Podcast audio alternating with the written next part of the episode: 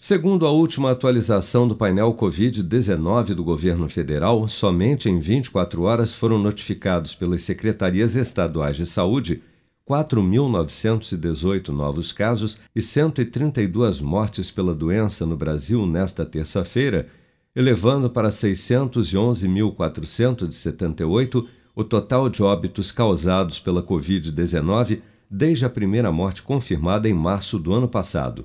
Segundo dados oficiais, das quase 22 milhões de pessoas já infectadas pelo novo coronavírus no Brasil, 176.839, ou 0,8% delas, ainda seguem internadas ou em acompanhamento pelos órgãos de saúde em todo o país.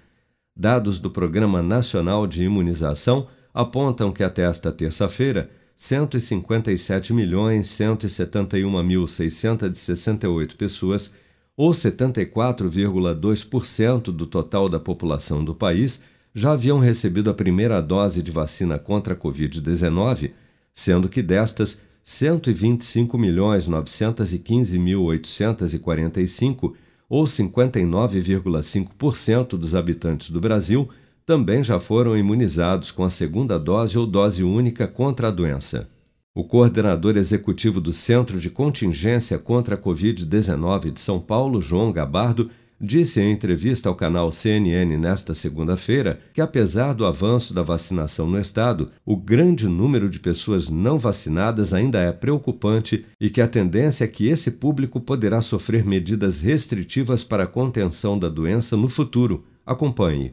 Hoje, é, o que se vê no mundo é a abertura abertura e a diminuição das restrições às pessoas que já estão vacinadas. A tendência a partir de agora é que as restrições sejam impostas às pessoas que, infelizmente, ainda não se vacinaram. É, no Brasil, aqui em São Paulo especificamente, nós temos mais de 91, 92% da população com 18 anos já está vacinada. Então, a gente tem mais 8% da população para completar o esquema vacinal. E essas pessoas que ainda nos preocupam, porque é, as internações, os casos graves e os óbitos, na sua grande maioria, ocorrem em pessoas que não completaram o seu esquema vacinal. Então, sempre é uma oportunidade para que a gente possa é, reforçar esse aviso. É, nós não temos mais dificuldade com o acesso às vacinas, as vacinas estão disponíveis para todo mundo, é muito mais um, um problema comportamental. João Gabardo também afirmou que São Paulo ainda precisa atingir 75% de toda a população do estado completamente imunizada para planejar a flexibilização do uso de máscaras em ambientes abertos. Atualmente, esse índice já está acima dos 72%. Com produção de Bárbara Couto, de Brasília, Flávio Carpes.